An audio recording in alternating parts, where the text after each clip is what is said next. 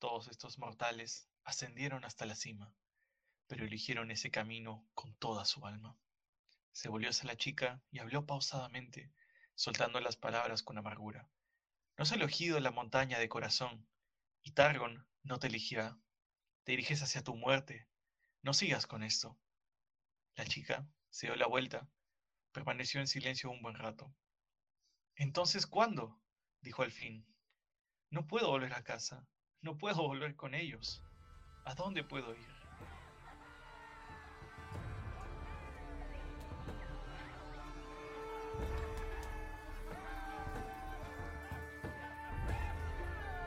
Welcome to the Tipsy Hour.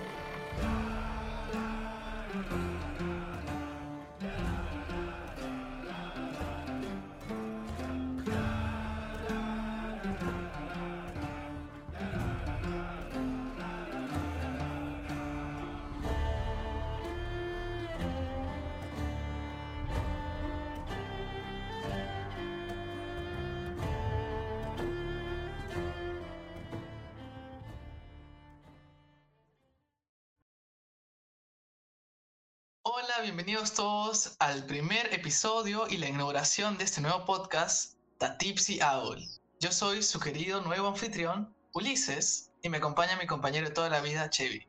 Eh, gentita, ¿qué tal? ¿Qué tal? ¿Cómo vamos? Bueno, este podcast vamos a tratar un tema muy importante que a todos nos gusta, que es Legends of Runeterra, el nuevo juego de cartas de Riot Games. Espero que les encuentren interesante que básicamente van a ser decks locos, teorías sobre las cartas y metagame, para crear una comunidad hermosa dentro de Latinoamérica. Nosotros somos latinoamericanos y espero que ustedes también disfruten de nuestro contenido.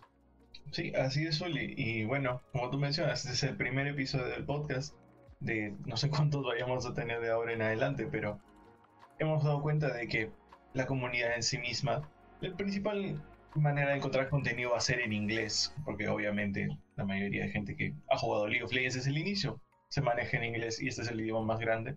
Entonces, nosotros hemos pensado poder expandirnos a nuestra manera. ¿Y de qué se trata el tema de hoy? El tema de hoy es uno súper interesante, que es la nueva expansión que está por salir en los próximos días, Cheyman.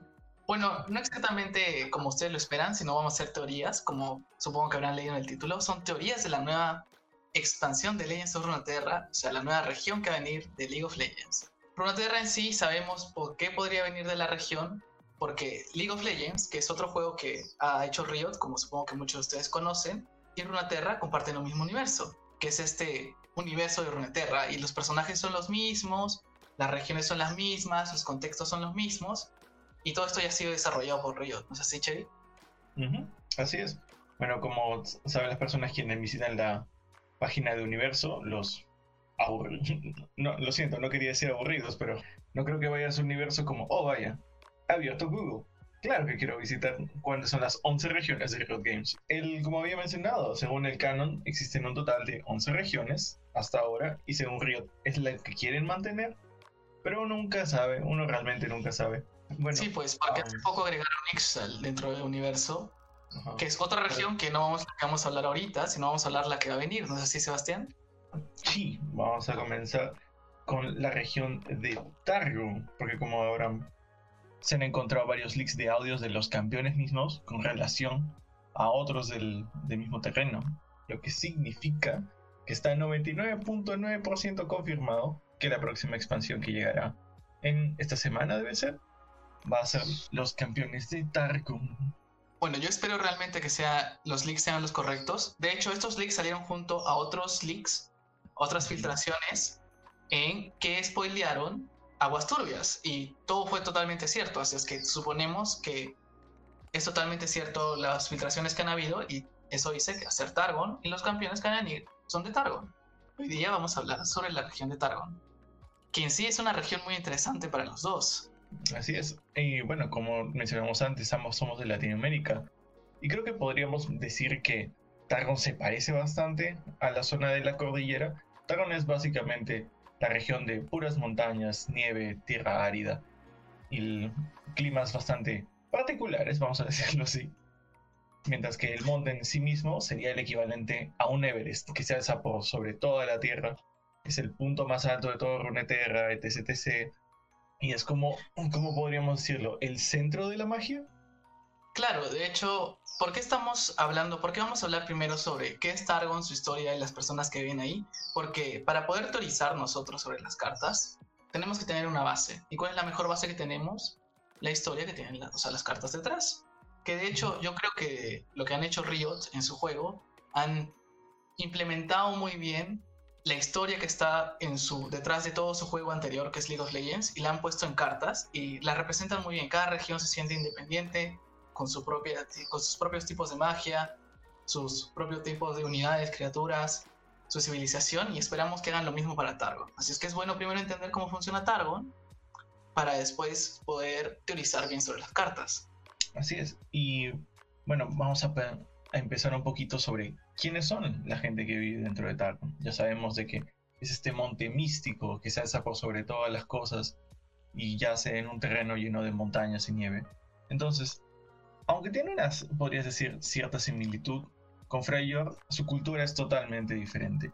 Eh, la gente de Targon se hace llamar los Rakor, quienes son los que viven a las faldas de la montaña, y también en sus extensiones por los lados. Y estos son los que se le conoce como la última tribu del sol o la tribu del último sol. Son una pequeña tribu nómada, vive con el máximo de resistencia humana. Hartos fríos, harto calor, poca comida utilizable, lo primero que puedas encontrar lo, necesitas para sobrevivir. Son realmente gente que no se ha quedado por los lujos, sino más bien por este llamado de la montaña, como ellos lo describen. De hecho, cuando vemos la geografía de Targon, según lo que cuentan, es que Targon es esta montaña que realmente no ha sido construida como las cordilleras que tenemos actualmente en el planeta, ¿no? Que son dos placas tectónicas, hacen formaciones rocosas y, bueno, se suben, ¿no? ¿Cómo se creó el Mortal Targon? Totalmente diferente. Le dicen que la teoría es que alguna fuerza mágica empezó a absorber el suelo, así es que creó esta montaña enorme que atraviesa las nubes. Y que es el punto más alto de Runeterra, como dijimos antes. Y eso es lo que Chevy dice, que es el llamado a la montaña. La gente mira esta montaña enorme, gigante, que está llena de magia y bueno, quiere acercarse y vivir a ella. Gracias a eso sacaron religiones bastante particulares. Por eso se llaman la tribu del último sol. Sí, um, ¿cómo podemos decirlo? Ok, los Rakori, como dice su nombre, que en traducción targoniana sería la tribu del último sol, es porque ellos consideran que la existencia de el sol representa como el fin del universo, de que todo se va a terminar eventualmente. Y esta montaña con sus formas extrañas y simbolismos es una manera de describir como su Biblia, de que el fin se acerca, una especie de versión del apocalipsis. El apocalipsis se saca. Ellos son una secta. ¿ah? Los targonianos son una secta en su mayoría. Así, por ser ciencias sinceros, están esperando el fin del mundo. Así es que son, sectarios. Sí, mucho más que religiosos, donde podría ser como que, oh, está bien, te acepto, aun si es que no respetas mi religión. No, no, no, no, no, no. ¿Te burlaste del sol? ¿Te burlaste del sol? no, loco. Gente, vengan, ustedes 20, vamos a casarlo. Porque de verdad, eso es lo que pasó un poquito de historia al respecto es que en algún momento existían estas dos culturas, o bueno, religiones en sí mismas, quienes adoraban al sol y a la luna, siendo los Solari y los Lunari. Sin embargo, por lo que acabo de mencionar, los Solari se dieron cuenta de que si el sol es la máxima forma divina, si es la única que debería existir, la existencia de otra divinidad tiene que ser herejía, ¿no? Es falso, es erróneo, no puede ser y por ende cazaron a todos los Lunari. Y ahora el poder encontrar uno de ellos es realmente extraño y poco probable, porque esas personas se tratan de mantener en cavernas, de hacer sus pequeñas como oraciones en lugares secretos y donde no puedan ser exhibidos, porque si no van a ser cazados a muerte. Como toda la cultura de los targonianos, o sea, los racorianos son una de las tribus nómades, pero es la más importante, es que son los que abundan. Pero estos racorianos al pensar en el fin del mundo, al tener unas religiones, ambas religiones ven la misma forma, es el fin del mundo el que se acerca, todos los que nacen dentro de esta cultura son soldados guerreros. Así es que entrenan desde pequeños para ser parte de esta gran élite guerrera que algún día va a enfrentarse al fin del mundo y van a intentar salvar al, último, a la última luz, que es el sol que tienen actualmente. Y de este grupo de personas, bueno, los racores, que todos son soldados generalmente desde pequeños se entrenan, hay como que la élite, que son los Rakorak. Los Rakorak son esta élite, casi como templarios, que son los que ya están destinados a proteger la religión y son básicamente los que específicamente cazan. Así es que por eso los lunares están ya casi exterminados y son una religión que se mantiene oculta. Y bueno, ahora que ya tenemos una pequeña idea de quién es la gente que vive alrededor, tenemos una idea de qué se trata el Monte Targon, ¿cuáles son todos estos mitos, todas estas leyendas que surgen alrededor y por qué a la gente le emociona este punto en particular? ¿Y por qué quieren subir? esa es la parte más importante. Y es que Targon no solamente atrae a los extraños por su geografía bastante extraña, por decir lo mínimo, sino también por estas leyendas que hay a su alrededor. Las personas que somos fanáticos del universo de Riot Games y de League of Legends, por cierto, es, nos hemos dado cuenta de que Targon es el punto máximo de la magia, podríamos decirlo así. Y por ende, lo que se dice que yacen en la cima de todo el monte son criaturas divinas, entidades supremas capaces de destruir y crear universos. Un palacio de oro lleno de luces, como se describe. Y en este caso, los, según el, el canon, son llamados los aspectos. Claro, todas las personas que llevan a Targon, o por lo menos inclusive los targonianos mismos, no es que hayan bueno, por lo que se entiende no es que hayan nacido ahí, sino llegaron como nómades, llegaron como gente que estaba buscando este poder divino que técnicamente está en el pico de la montaña. Así es que todos quieren subir y conocer al aspecto para que el aspecto les brinde como que su bendición. Ahora, ¿cómo se realiza esta subida? Como verán, ya hemos hablado de que la gente en Targon vive al borde de la supervivencia. O sea, son gente que se prepara para luchar y todo. ¿Y así tan fácil es subir a la montaña? Obviamente no. Nunca nada es tan fácil. Así es que la, subida de la montaña, digamos que tiene cuatro fases. La primera fase es el trayecto a la cima, que no, bueno, ni siquiera la ladera, es para llegar al monte, porque Runaterra es un, mundo, es un planeta, como cualquier otro, y una zona es Targon, o sea, una región, como bien indica Riot en sus cartas y en todo su universo. Para llegar ahí tienes que atravesar un desierto enorme. La única forma de llegar, que está lleno de monstruos, o ir por mar, y llegar a las, a las orillas del monte Targon, que de nuevo está lleno de monstruos. Una vez ya llegaste, empieza como el, el inicio del ascenso o la iniciación hacia el ascenso. Digamos que yo soy un demasiano, que es otra región de Runeterra. Digo, quiero subir la ladera del monte. Llego por barco y me encuentro con la tribu de los Rakor. Los Rakor te van a recibir bien. Mientras no cuestiones su religión, te van a recibir bien, vas a entrar con ellos. Dentro de sus edificaciones, sus culturas, sus estructuras, hay estas escaleras que te llevan ya hacia el camino de la montaña. Al final de la escalera hay una especie de árbol hermoso que representa el sol y te hacen toda una ceremonia de despedida. Porque si es que empiezas a hacer el recorrido hacia la cima, lo más probable es que nunca más regreses. Y si regresas, no vas a ser la misma persona que se fue. Así es. Y hasta este punto, ¿qué podemos decir? Ese será el 5 hasta 10% del verdadero reto. de hecho, sí. Sí, porque no solamente atravesar un desierto o un mar lleno de monstruos y luego empezar la subida en un, en un lugar lleno de cordilleras y montañas extrañas, eso es lo mínimo, amigo. Eso es lo, lo más suave que vas a tener en todo el viaje. Porque ahora vendrá el 80 o 85% de lo que queda, que es la prueba de verdad. Entonces, ¿por qué le hemos puesto la prueba? Porque realmente el Monte Targon no es como subir una colinita o incluso el Everest podría considerarse fácil, porque hay gente que ya sabe cómo hacerlo, ya tienen como que, oh, tenemos esta ruta, tenemos que hacer esto cuando pasa tal cosa. Si hoy día hay tal clima, no deberíamos hacer por este lado, sino por acá, o no subir. Entonces la gente ya tiene una idea general de qué es lo que tiene que hacer. Esta idea del monte Targon en sí mismo no permite, no solamente por la religión que se ha construido alrededor, sino también porque el monte en especial es totalmente diferente para todos. Nunca vas a poder subir el monte Targon, regresar abajo y decirle, ok gente, tengo el mapa, mañana subimos todos. No, uno que no te dejaría, dos de que no se puede. Claro, según las leyendas dicen que la montaña, bueno, como dije, nadie está seguro porque no hay ningún explorador que haya regresado ni igual ni vivo, así es que dicen que la montaña cambia cada vez que un viajero nuevo sube, ¿no? Así es que nunca encuentras el mismo camino. ¿Será cierto? No lo sé. no que eso, sino de que el Monte Targon te propone sus propias pruebas. Él puedes encontrar cosas tan simples como rocas sin salida, espacios sin, sin buena visión, lleno de nieve, un lago de lado, ese es un detalle bastante especial.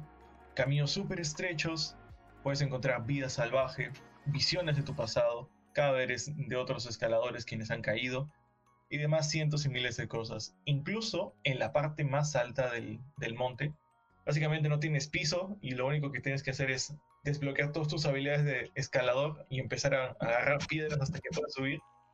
Dice la gente que encuentra visiones de otros escaladores quienes nunca pudieron llegar y murieron en el mismo, en el mismo instante, donde no tienes lugar a donde poder escapar, solamente seguir y seguir y seguir. Y es donde la mayoría de gente muere. Pero digamos que llegaste, llegaste, fuiste el más grande de todos, pudiste atravesar todos los problemas que nos pusieron. Escalaste el monte, eres uno en un millón. Subiste y lo único que vas a ver son piedras. Porque los dioses dijeron no. No, creo que no era suficiente, así que... Eh. Causa, creo que no cumples mis estándares, pero no lo has entendido. Mm, no, amigo, viste esa ruta de allá, como que pudiste hacerla más difícil, pero no... Eh creo que no eres digno. Entonces no, no ves nada. Y es que realmente, como se menciona, eh, allá arriba se supone que hay un palacio de oro y seres divinos ascendidos, criaturas divinas, entidades místicas. Y si ellos no te ven realmente valioso, claro. no creen que eres digno, eh, no te van a presentar nada. No va a haber palacio, no va a haber nada, solamente ahí está, como lo menciona Uli al inicio, y es que dicen de que la gente que baja el monte Targon viene como personas renovadas y embestidas con esta gloria dentro de sí mismo, tras un espectáculo de luz y de poder emanando de ellos, o las otras personas quienes bajan y parece que han visto la muerte 100, 200 veces y son irreconocibles. Personas que oh. regresan locas o sin raciocinio alguno. De hecho, lo que mencionan también dentro de las historias es que realmente los, la mayoría que llega y solo ve rocas no regresa. Prácticamente están muertos, si es que han logrado llegar. Y los que ven, digamos, el espectáculo de luces, también inclusive pueden morir. Nada, nada te garantiza que regreses. De hecho, hay un pequeño code dentro del universo que dice, puede ser que la subida te tome días, pero el regreso te puede tomar siglos. Así es que realmente es, es, un, es un tiro de la moneda. Ves, si te sale cara, o si te sale sello. Si te sale sello, bueno, no regresas. Creo que más que un tiro de moneda, creo que es como lanzar un dado de 100 caras y decir a la primera. Sí, como que, bien, a la primera va a salir el número que yo quiero. ¡Pling! Porque realmente es así de complicado. Como dijimos, eh, de 100 personas que suben, solo dos van a llegar. Y de esas dos, uno no va a ser elegido y el otro tal vez tampoco va a ser elegido. Pero, como dice Uli, solamente los campeones, aquellos quienes llegan a la cumbre, ven este espectáculo de luz que ilumina toda la Tierra, una especie de super aurora boreal, para poder decir que eres digno. Y ahí llegaste y pudiste sobrepasarlos.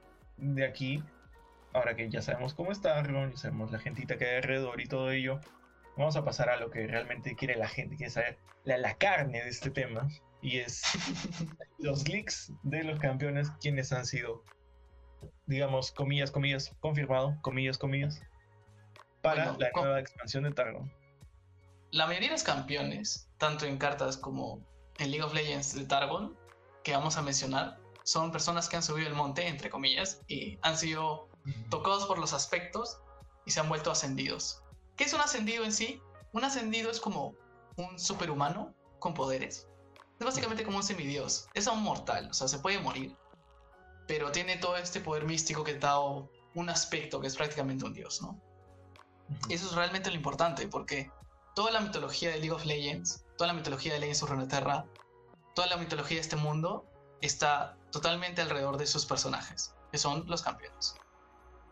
Bueno, ¿y cuáles son los campeones que han liqueado, Che? Ah, aquí un pequeño rant así súper suave de unos 20 segundos. Riot, ¿por qué todos tus 150 campeones dentro del universo solo has confirmado 7? Espera, espera, espera, espera. 151. Hoy día, el día que estamos grabando, acaba de salir Johnny. 150. Esos son fuegos artificiales, no me hagan caso. Ah, pero de nuevo, empezando al tema, Riot, ¿por qué? Son 151 y solamente 7 han salido confirmados como que son 100% de Targon. Tiene que haber más, son 151. Tienes un montón de, de cosas que puedes trabajar con esto. Porque es una región súper interesante. Entidades divinas, dioses, muerte. Vamos, ¿cómo es que no puedes inventar más en esto? Me di cuenta de algo interesante leyendo un poquito más las historias. Y te va a sorprender que realmente Universo está equivocado. Hay más campeones relacionados con Targon de lo que creemos. Pero no los mencionan exactamente. Pero aún así, Riot, o actualiza la página o haz más campeones. Tú ves qué tienes que hacer, apoyo Che. Me ha gustado ese detalle. O actualiza la página o más campeones. Concentrémonos en el nuevo tema. Y es que tenemos seis campeones confirmados. Son de los siete que están en la parte página universo. Hay seis de ellos que van a salir. lo sentimos eh, por adelantado para todos los fanáticos de Pantheon. Él no va a venir. Yo lo sé, duele. Yo hubiera querido un Pantheon. Chao Pantheon, quizá para la próxima. Bueno, Pantheon es un campeón de League of Legends. Quizás lo tocaremos en otro episodio adelante si es que encontramos el espacio, pero en este, este caso solo vamos a tocar los campeones que han sido liqueados y que prácticamente ya están confirmados para salir dentro de unos días, unas semanas. Bueno, empecemos. Tú puedes, okay. Iba a decir, ¿quieres hacer uno uno o prefieres si yo los tiro todo abajo? Tíralos todo abajo, vamos. haz caer el árbol nomás, haz caer el árbol. Tenemos entonces Leona, el aspecto del sol. Diana, el aspecto de la luna. Zoe, el aspecto del crepúsculo, Tarik, el aspecto del protector, Soraka y Aurelio Sol confirmados como campeones para la nueva expansión de Targon.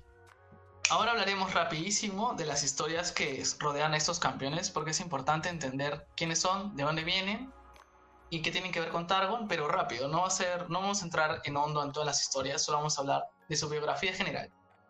Así es que me gustaría empezar hablando sobre los, los, aspectos, porque son lo que hemos hablado todo esto, que es esta gente que logra subir. Empecemos con Leona. Leona era esta guerrera de los, de los Rakor, que se volvió la líder de los Rakorak. O sea, de la élite, ella era la jefa de la élite. Hubo un incidente dentro de, su pueblo de los Rakor que una hereje subió a la montaña persiguiendo un espíritu fantasmal y cuando llega a la montaña le dan el poder de la luna. Ese hereje es Diana, la otro aspecto. Diana era una Lunari que se queda huérfana y la adoptan los Solari. Así es que ella es un Solari técnicamente porque le enseñan todo el Solari. Un día ve este, ve este fantasma, lo sigue hacia, hacia la cima de la montaña y le da el poder de la luna. Ella regresa y dice, he visto la verdad, la luna es buena. Y todos dicen, hereje.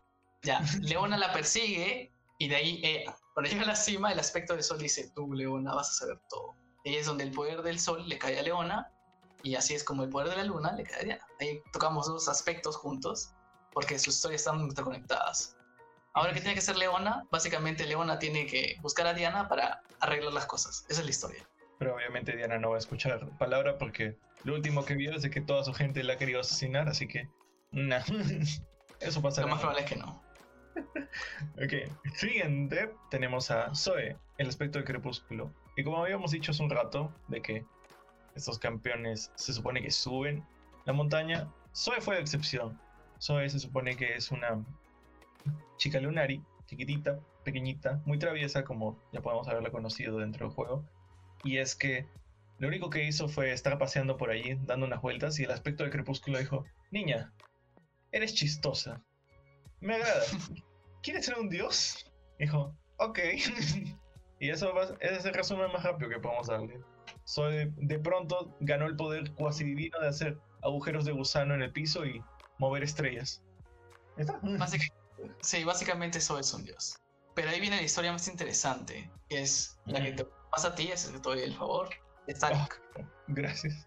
Me gusta mucho la historia de Tarik, vamos a hacerla rapidito, pero Tarik se supone que es este soldado, ex soldado de Maciano, quien para la gente de Demacia él no era suficientemente bueno como soldado. Como que tenía las habilidades, pero no tenía, ¿cómo podemos decirlo?, la actitud de soldado. No era un militar. Él no era así, porque él es una persona más sensible y, amable con la gente. Entonces, no representaba lo que Demacia quería hacer, que era soldados fuertes, grandes, gente segura de sí mismos. Tarik era el opuesto de de ser compasivo y todas esas cosas. Entonces, los soldados de Demacia y uno de los jefes de la milicia le dijo, Tarik, o te haces soldado como nosotros y eres rudo y duro, o te vas, o te matamos, no sé cómo quieras tú. Y Tarik dijo, no, nada de eso, no voy a cambiar esta idea. Entonces lo mandaron a lo que se llama eh, la corona de piedra. Y originalmente era una ejecución directa, pero Garen, que es su amigo de la infancia, hizo unos movimientos allí y le dijo, no, yo, como voy a hacer el... Yo no voy a matar a mi amigo, no voy a asesinarlo. Entonces le propuso esto, dijo, Tarik, tienes que irte exiliado, no hay mejor solución que esta. Yo no te voy a matar, no quiero que estés con esta gente quien nunca te va a apreciar como eres, así que vete. Y Tarik se va del, de Demacia para nunca regresar. Llega al Monte Tarron, llega, escala y toma el poder del aspecto de protector. Eh, todos, por favor, lean el cómic de Tarik, es increíble, muy bonito. Y ahora sí, vamos al campeón de ya, bueno, después hablamos. Pero voy a hablar de Soraka. De hecho, Soraka es un campeón que quizás mucha gente no entiende dónde sale dentro de la historia de League of Legends. Pero es una historia corta y bonita. Soraka es un nómade proveniente del reino celestial. O sea, Soraka era prácticamente un dios. Deja su forma inmortal y baja a la tierra porque quiere curar y cuidar a la gente con amor. Y es lo que hace. Básicamente Soraka es una especie de de fauno unicornio que tiene que o sea, que cuida a la gente, ha visto las guerras y ahorita está entrenando una tribu de bastallas. Los bastallas para el mundo de League of Legends son gente animal que vive en los mares y les está enseñando también sus técnicas de curación con, con el conocimiento ancestral que tiene, ¿no? De esto del celestial. Eso es Soraka, me parece más interesante de lo que yo pensé en un primer momento. Y de ahí tenemos al siguiente celestial, que es Aurelio Sol. Pero eh, Aurelion Sol es este dragón cósmico celestial enorme que controla las estrellas. Ese es el resumen. Pero por alguna extraña razón, los targonianos lo tratan, o sea, bueno, entre comillas, los targonianos lo tienen dominado. Y Aurelion Sol hace lo que, lo que ellos desean. Lo han hecho pelear en guerras cósmicas.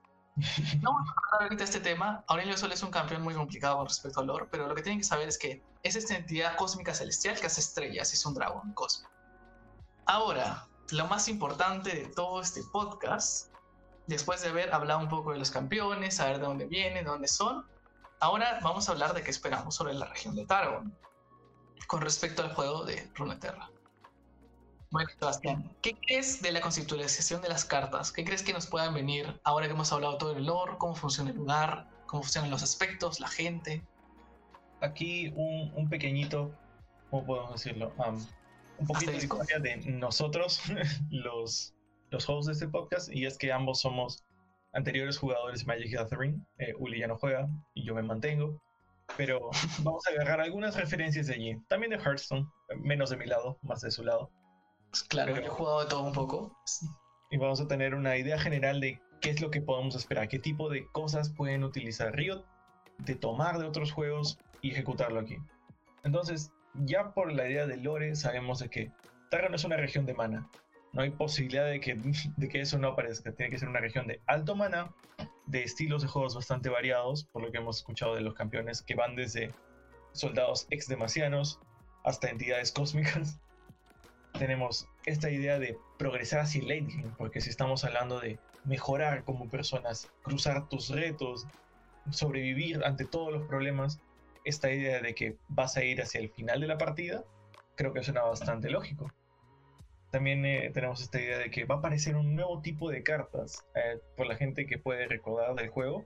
Ah, en la expansión de Aguas Turbias o Beachwater, para los que tienen inglés, el Riot Games nos presentó lo que ellos podrían explicar como artefactos dentro del juego de Legends of Runeterra. Y es, por ejemplo, el Monkey Idol y los Powder Kicks o el ídolo de mono y los barriles de pólvora. Y son estos objetos inamovibles quienes tienen efectos extra junto con otras cartas del juego.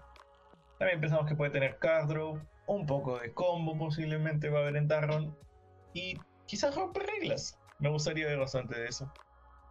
Yo creo que definitivamente Riot Games va a buscar innovar cada vez que salga una expansión nueva, ¿no?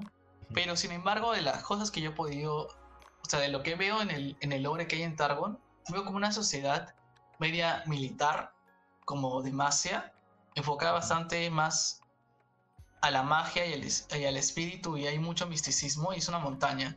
Así es que en mi opinión, Targon va a ser más similar a una región como Freljord. Sé que suena bastante demasiado porque tienen este espíritu militar, pero realmente Freljord es la región más cercana que veo a Targon. Es gente que resiste mucho tiempo en ambientes hostiles, igual que los Freljordianos que están en el frío extremo, y tienen una magia como que antigua, que también lo tiene Freljord, ¿no? Que es esta idea de esta magia antigua que congela a la gente y la gente puede resistir el frío. Para los que sepan, los Freljordianos tienen esta habilidad, ¿no? Que no sienten frío, por eso Ash está calata prácticamente. bueno, y también imagino algo así en Freljord, gente que aguanta mucho, que está que tiene estas grandes stats de alta defensa. No, espero que no pongan otro Omen Hawk, odio el, el halcón este que, que es 1 1 1, baja por 1, le da más uno, más uno a las siguientes dos cartas que robas, la detesto. ah, ya, pero no me parece desbalanceada, solo la detesto. Algo alrededor de eso, me imagino, de las cartas que mientras más estás en el campo, o sea, más tiempo estás en la mesa, más poderosa se hace la región. Yo no sé qué, si es que piensas que se puede parecer también a Jonia, también lo estoy pensando. Mm, sobre Jonia. Bueno, supongo que por, hablando por lo que te refieres a hechizos en general, de esas habilidades extrañas, místicas, supongo que ¿A eso podría estar un toque relacionado? Lo que pasa es que cuando tú mencionaste flexible y bastante spell heavy, eh, imaginé, claro, imaginé inmediatamente Ionia. Dije, pucha, si ese es flexible, porque esa es la idea de Ionia, ¿no? Que es una región flexible y usa bastante maná, ¿no? Creo que sí, podríamos decir que va a ser un intermedio entre ellos dos, ¿crees? Algo así como un Friendjord mezclado con Ionia y tratar de sacar lo mejor de lo mejor de cada uno. Pero por favor no hagan otro, otro Deny. Nadie quiere ver más en el juego.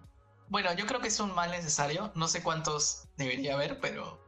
O sea, uno por el momento está excelente. Bueno, ahora voy a hablar de algo que pienso que, que todos estamos. O sea, por lo menos cuando pensamos en Targon, después de la explicación, lo tenemos en la cabeza: es que Targon se parece mucho a la mitología griega. La gente chévere está en la montaña. Ese es el resumen. los dioses. Y bueno, y Chevy mencionó que los dos somos exjugadores de Magic the Gathering. Y del juego de Magic encontramos esta expansión que sacaron ellos, que es Teros. Magic funciona así. Cada vez que ellos sacan una expansión nueva, a diferencia de Legends of Runeterra, que siempre sacan una región nueva, que es su expansión realmente, pero es una región dentro de un mundo, lo que hace Magic es que inventa un universo nuevo. Así es que inventaron esta región que se llamaba Teros. Y Teros tenía todo, esta, todo este aire de la mitología griega. Y de Teros, a mí me pareció que habían dos mecánicas que hicieron en Magic the Gathering que podrían funcionar muy bien en Legends of Runeterra y dos que logran crear este misticismo de rezarle a un dios. Mm. Y una de esas era el heroico. Básicamente funcionaba igual que como funciona ahora nuestro querido Jaime Darda. Porque yo y Chevy queremos a Jaime Darda. Jaime Darda, si no me equivoco, es una 6-6. No, una 6-6. Es una baja por 6. Cuesta 6 de maná. 4, 4 de ataque, 4 de vida. Que dice: Cuando soy tarjeteado, o sea, cuando se me hace como selección como objetivo y sobrevivo, robo una carta. Así es que lo mismo sucede en el heroico. El heroico decía, cada vez que hacías selección a la criatura objetivo, esta criatura realizaba una acción, ya sea robar carta, hacerle indestructible, darle más fuerza, ¿qué más hacían? Poner otras criaturas. Habían como que bastantes mecánicas alrededor del heroico, ¿no? Porque era este, este sentido de que bendigo a tu héroe, bendigo a tu héroe. no sé si te acuerdas. Y vas all in con esa criatura. Ya no. Ah, ¿cómo lo puedo escribir? dentro de Magic, como tu principal forma de ataque van a ser tus unidades, a diferencia que aquí en Runeterra tienes campeones que sobresalen más por enfrente de las unidades, eh, ocurriría lo mismo. Como ya que tienes a tu criatura heroica, le das todo el poder que sea hasta que sea una mega bomba y con eso masacras a tu oponente.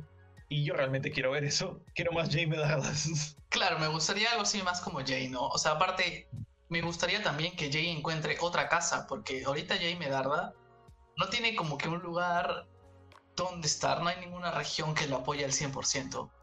Realmente la única región que se me viene a la mente que lo apoya es Noxus. Sí, por las áreas de Driven, creo que es la más evidente porque son gratis, pero Solo por eso, eh, no se suena muy meh.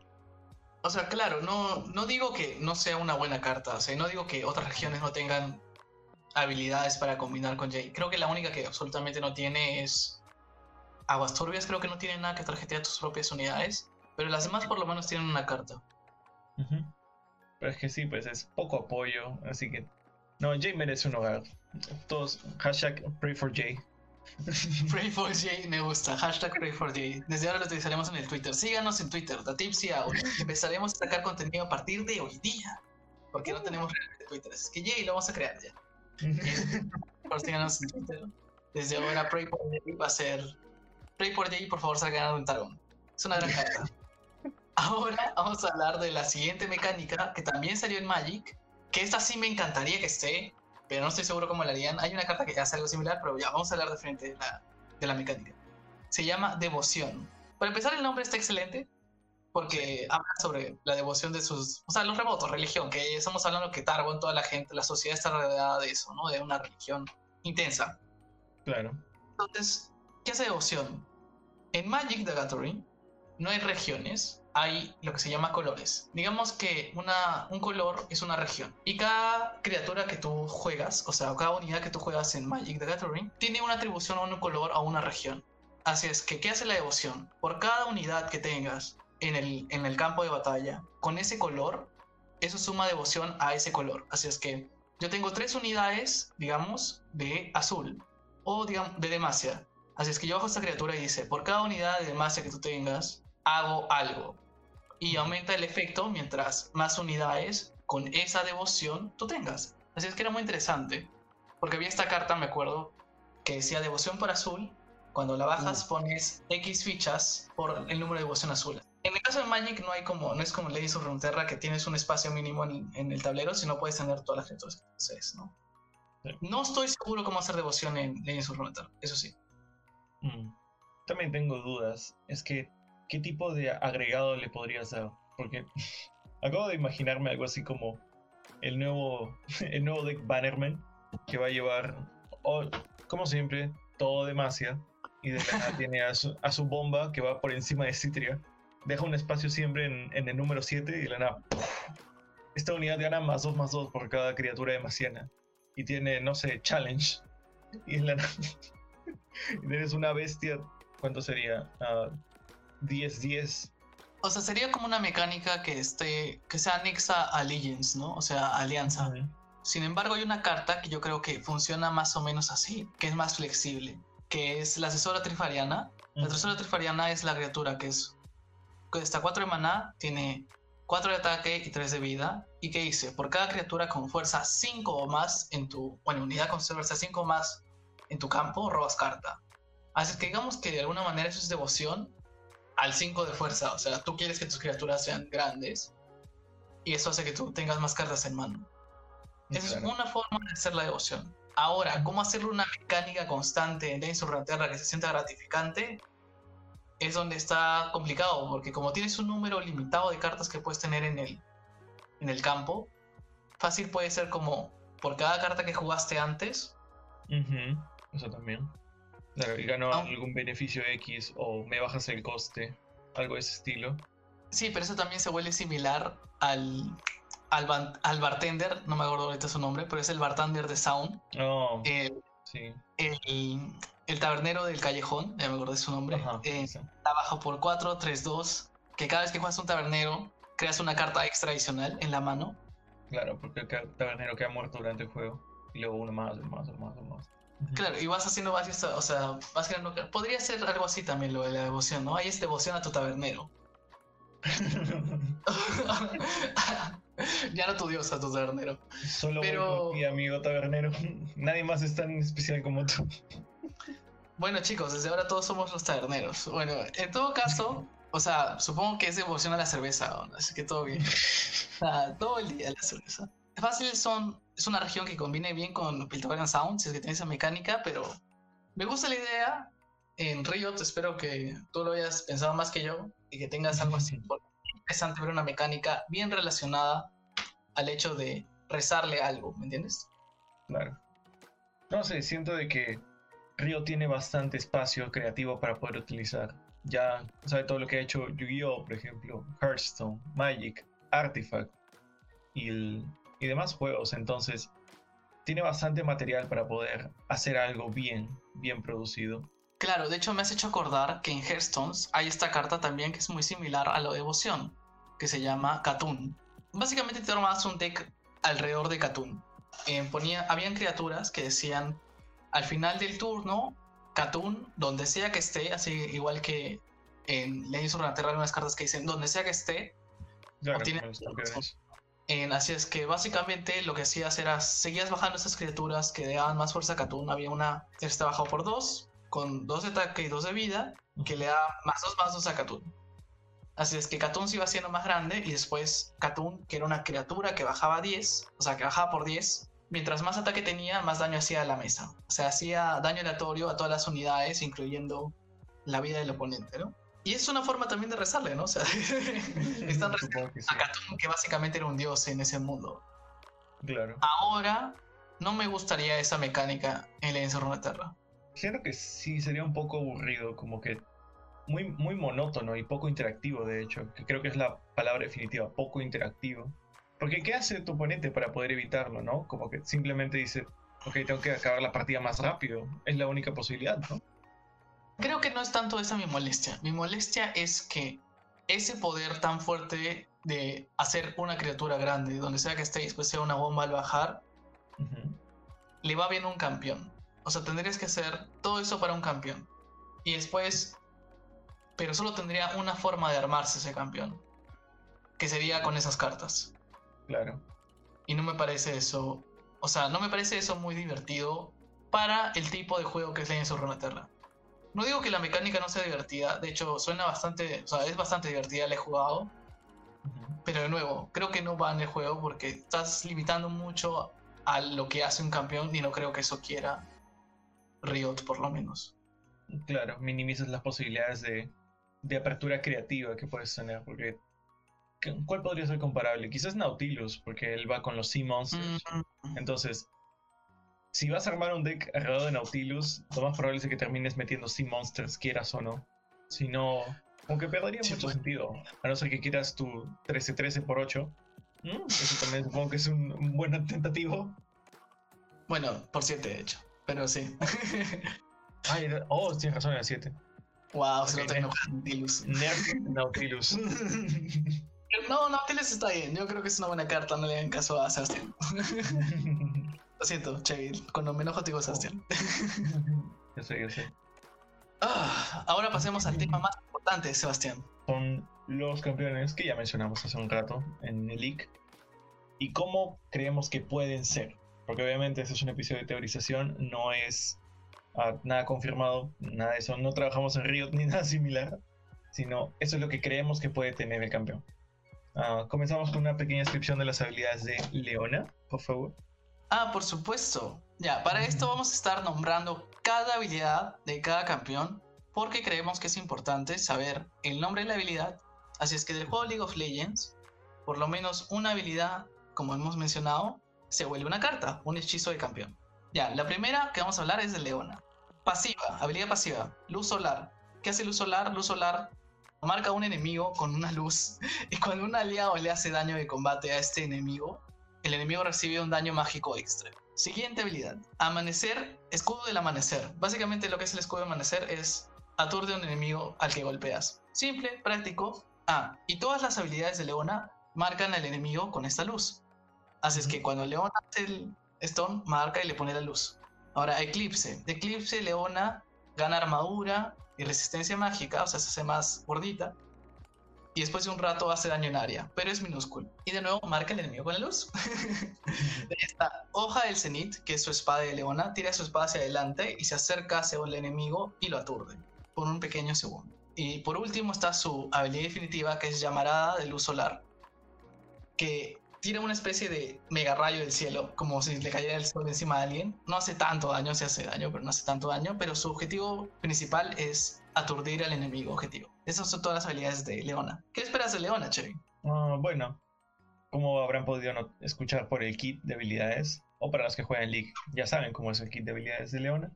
Ah, ella no es un campeón para ser agresivo, así que posiblemente no tiene mucho ataque, pero sí bastante resistencia. Especialmente por su segunda habilidad, tenemos la idea de que Leona puede ser un estilo Braum.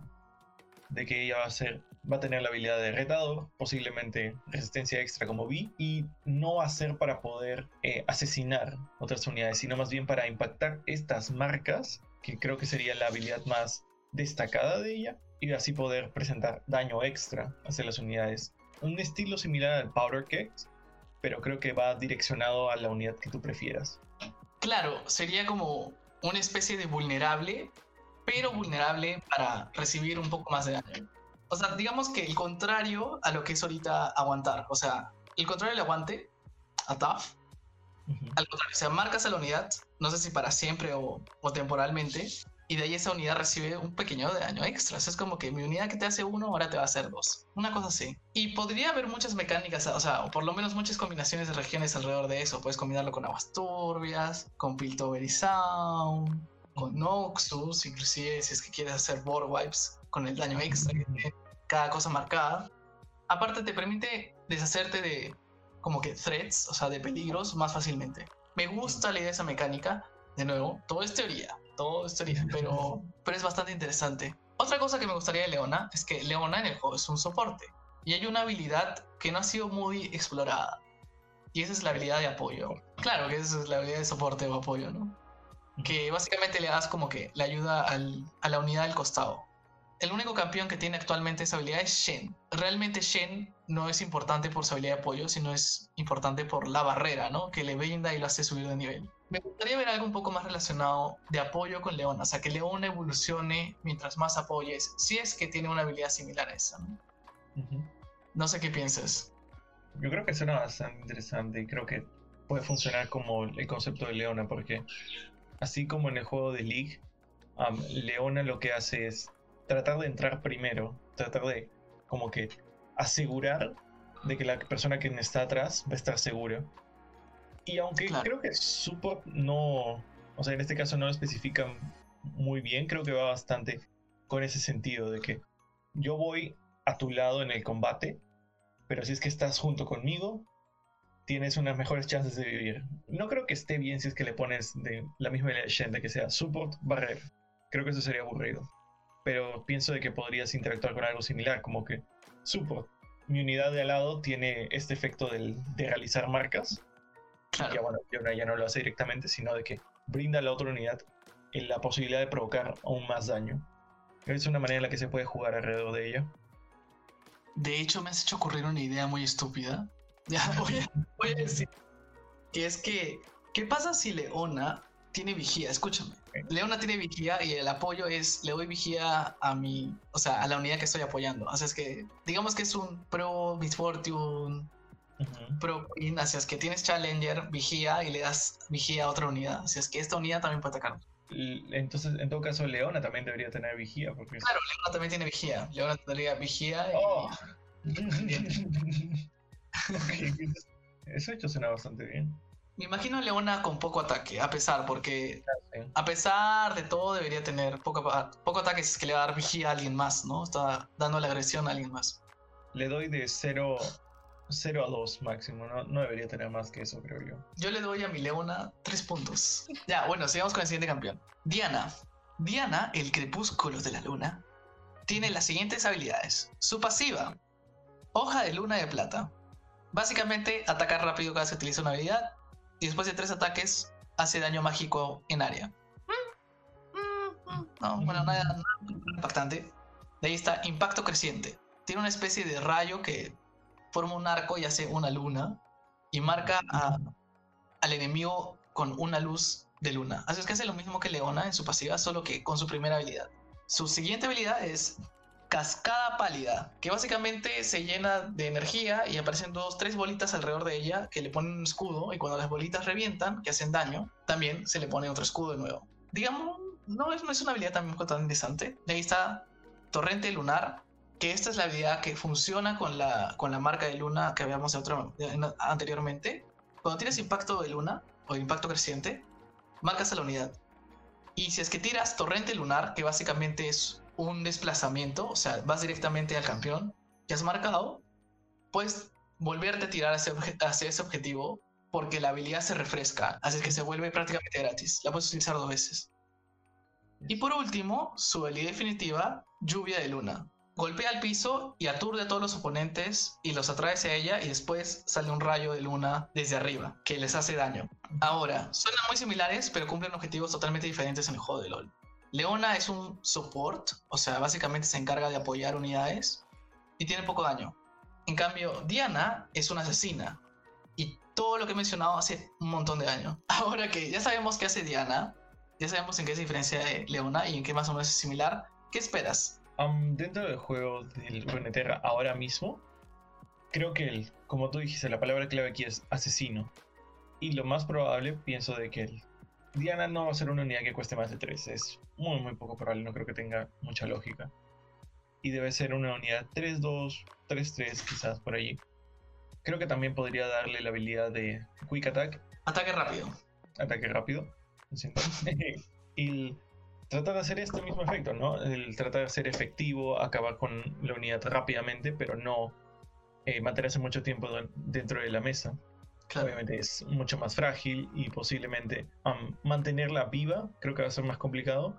Un estilo así de, ¿cómo puedo decirlo? Máximo creo que debería tener de tamaño como eh, Miss Fortune. Máximo una 3-3 con algo de Quick Attack posiblemente, tipo un, Draven, y que busque con su level up eh, asesinar unidades, sea por ella o ver asesinadas otras unidades. Una mezcla entre Draven Calista, quizás podrías decir.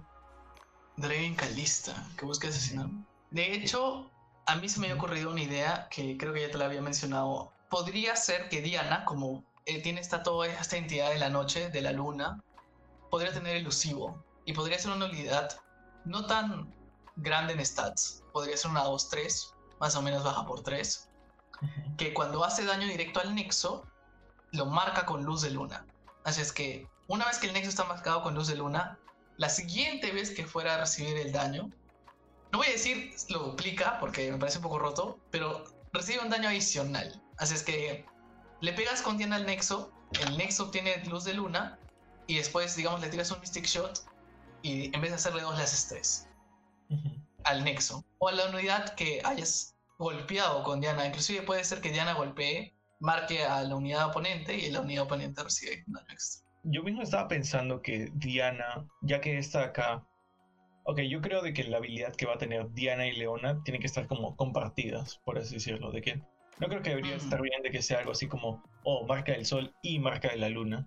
Creo que sería innecesario, sino más bien sería como el marca celestial, algo de ese estilo, podríamos llamar la habilidad y permite de que la próxima, sea el nexo o sea las unidades mismas, sufran más daño. Pero pienso de que Diana debería tener un efecto play similar al de Katarina, en el que ella gana un cuchillito. Creo que Diana debería tener un efecto similar a play, marca un tal unidad de objetivo, entonces va a sufrir un daño mm. extra. Claro. Creo que algo así podríamos jugar para que pueda funcionar. De hecho, estuve pensando bastante en una de las habilidades de Diana, que es, como me había mencionado, que es Torrente Lunar, que la puedes castear dos veces si es que está marcada una unidad. ¿Qué te parece la idea media estúpida, media loca? Que si es que de esta carta que te dé dos rallies. Ah, que, o sea, como que. Oh, como la. Algo así como la guillotina noxiana, de que haces como que casteo eso. Claro. Y casteo. queda un clon en tu mano. No, no, no, no, no, no, no quiero ver eso. Pero con una condición difícil, pues. O sea, no sé, como. Que le pongo 6 de coste de mana. Si le bajamos un, un, poquito los humos, creo que podría ser algo así como que. Eh, torrente lunar. Hago como un Mystic Shot. 2 de daño a algo. Si está marcado, eh, genera una copia en tu mano. Y refresca el pues, mana que usaste para esto. Claro, podría ser. O sea, eso, ese tipo de ideas me gustaría, ¿no? Ver más cosas como con posibles combos, porque siento que Diana dentro de League of Legends es un campeón que convea. Sí. Convea sus propias habilidades. Así que sería interesante ver otro campeón combo en el juego, ¿no? Y hablando de campeones combos, leche B. Saltamos a Pantheon porque tristemente no va a estar. Rest in peace, de nuevo. Ah, y sin incluirlo ahí, continuamos con Zoe, la niña que nunca tuvo que hacer nada para ganar poderes aún más fuertes que todos los anteriores aspectos, creo yo. Sí, básicamente le dijeron, no, me caes bien, toma. Bueno, los dioses pueden hacer lo que quieren, O sea, yo no los juzgo. Ok, um, comenzamos con sus habilidades. La primera habilidad de Zoe es más chispas, en la que después de tirar algún hechizo, como dentro del juego, a su próximo ataque básico hace un extra de daño. La habilidad Q, que creo que es la que más representa a Zoe, si es que no es una de las dos que más representa a Zoe, y es que Zoe tira una estrella hacia atrás y luego de un momento Zoe puede regresarla hacia adelante. Entonces, mientras más distancia recorre la esfera, más daño va a provocar cuando impacte. Básicamente ese es el resumen rápido. La segunda habilidad, dudo que la pongan, esto es demasiado complicado, pero es que mm. es ladrona de hechizos. Zoe, una vez que ve a un, a un enemigo o un aliado utilizar alguna habilidad en particular, Zoe la toma y la puede reutilizar. Eh, no, por favor, no hagan eso. De hecho, se me han ocurrido muchas ideas con eso, men.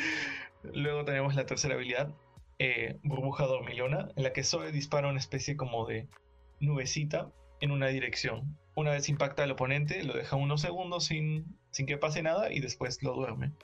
La burbuja se revienta en el momento en el que pasa una cierta cantidad de tiempo o le impacta un efecto extra de daño. La habilidad definitiva de Zoe es salto por el portal, en la que Zoe se mete dentro de un agujero de gusano y sale en otro punto durante unos segunditos y de ahí regresa al mismo punto original. Entonces, las cosas que hace Zoe dentro del juego de League, por decir que no son muy estresantes, es sino de que Zoe trata de jugar alrededor de su habilidad definitiva y la primera habilidad de hacer estrellitas, en la que deja una estrella atrás y luego empieza a caminar, caminar, caminar, hace un agujero de gusano, cruza más distancia y de ahí arroja la estrella, lo que significa que has recorrido una distancia mucho más larga y obviamente provocas mucho más daño. Básicamente vas por ese sentido. Entonces, ¿qué podemos tomar para el juego? Bueno, en mi opinión, Zoe, igual que el juego de League of Legends, debería ser un campeón bastante relacionado a hechizos. O sea, tendría que tener un aire a Es Real, a Karma. O sea, que son los campeones que, si me pongo a pensar, son más hechiceros, lo poner entre comillas. Em, y acá viene la parte donde no te va a gustar lo que voy a decir. Porque sé que mucha gente, me incluyo, yo también odio la mecánica.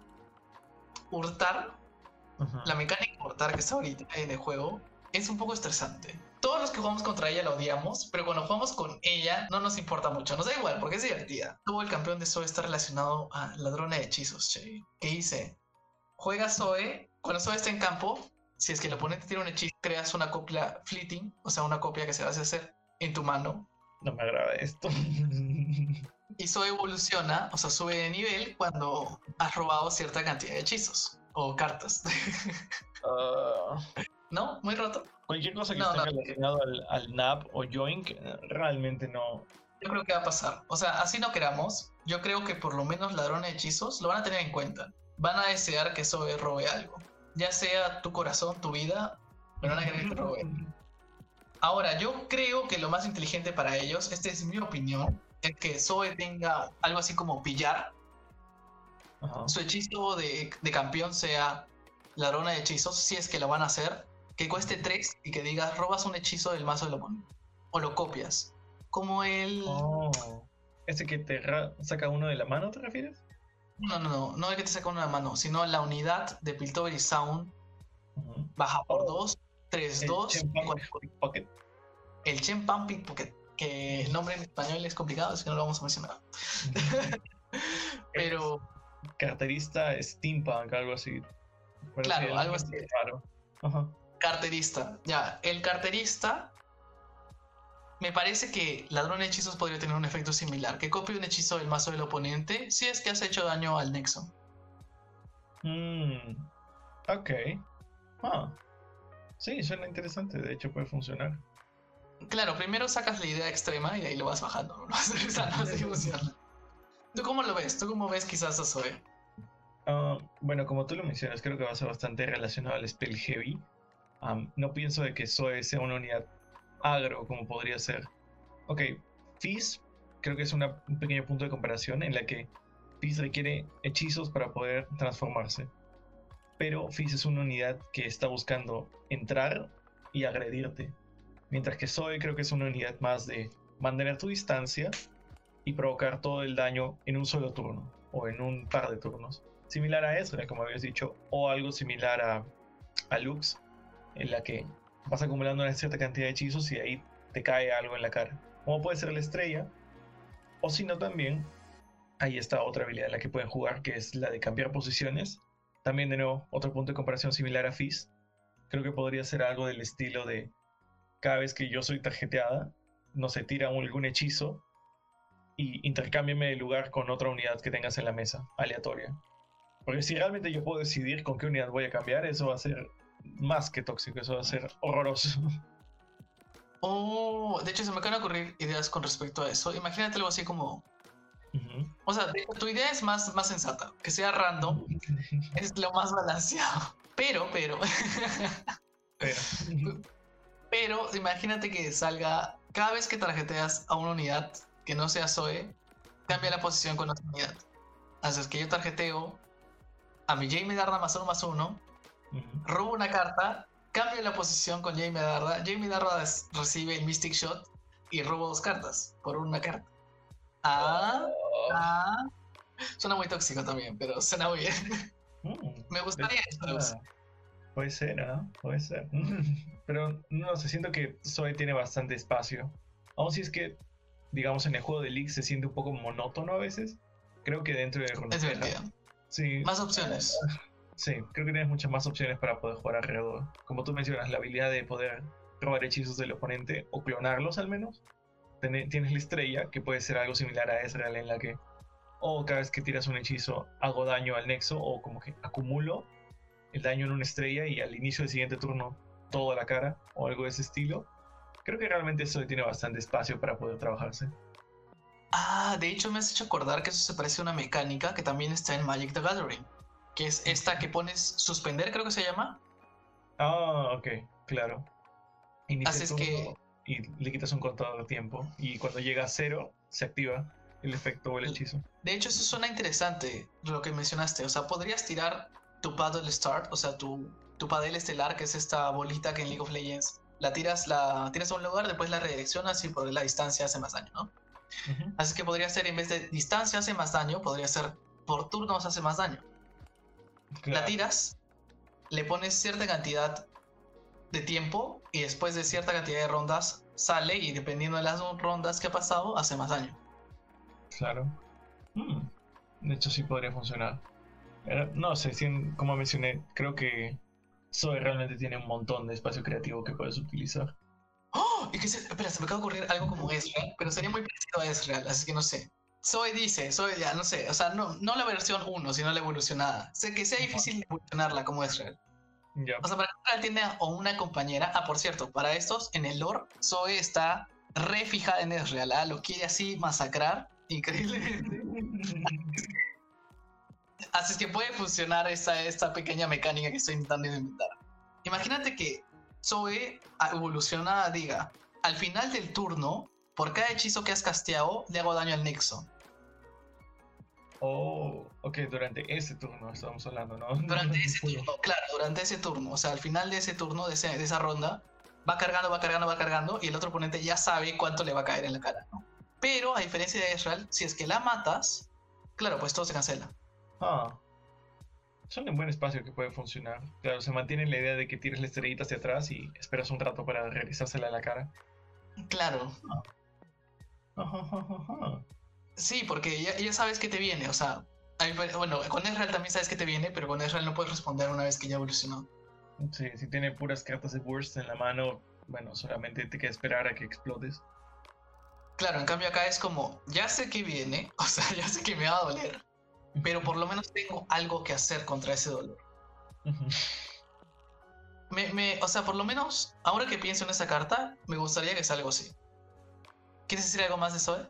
No, no, iba a decir, hablando de otro campeón que tiene muy buen espacio de, trabajo que se puede utilizar. Excelente. tenemos a Tharik, el aspecto de protector. Y tenemos la primera habilidad que es Bravata, de todo que estaba ya que es su habilidad pasiva. Después de tirar una habilidad, eh, Tarik gana velocidad de, ataque y pega más rápido. Eso es simple. La primera habilidad, que es toque de luz estelar. Tarik carga el toque de luz estelar durante un momentito y luego sus ataques mejorados provocan bravata. Se cura a sí mismo y a los campeones que están conectados con él. Recuerda esa palabra, conectados. La segunda habilidad de Tarik es Baluarte, donde él y otro aliado se vinculan y ambos ganan este efecto de escudo durante un momento. Y no solo eso, es de que todas las demás habilidades de Tarik van a estar ahora duplicadas, por decirlo, junto con el, con el aliado vinculado. Esa es la palabra La habilidad es que Tarik pone una línea hacia el frente y estunea a todo lo que están en el frente. O aturde, como quieres decirlo. Y la habilidad definitiva, uh, Tarik castea Espíritu Indomable o Unyielding Spirit y transforma en inmortal a Tarik y a la unidad que está conectada. Entonces, ¿qué tipo de diseño puede tener Tarik? Bueno, como habíamos dicho antes, Tarik es un soporte. También tiene buena espalda, como podemos escuchar por las habilidades, tiene control de masas y tiene curaciones y escudos. Entonces, hay en inmortalidad, obviamente. Obvio. Tarik no es una unidad que va a provocar mucho daño, posiblemente 1 o 2 de, de ataque, 3 si está leveleado supongo, pero bastante de espalda.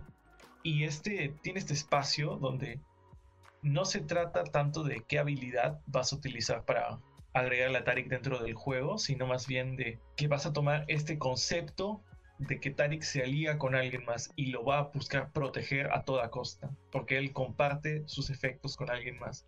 Creo que esa es la parte de Tarik que es como que más atrayente de él y la que más se va a explotar en el campeón dentro del juego de cartas. ¿Qué imaginas para Tarik?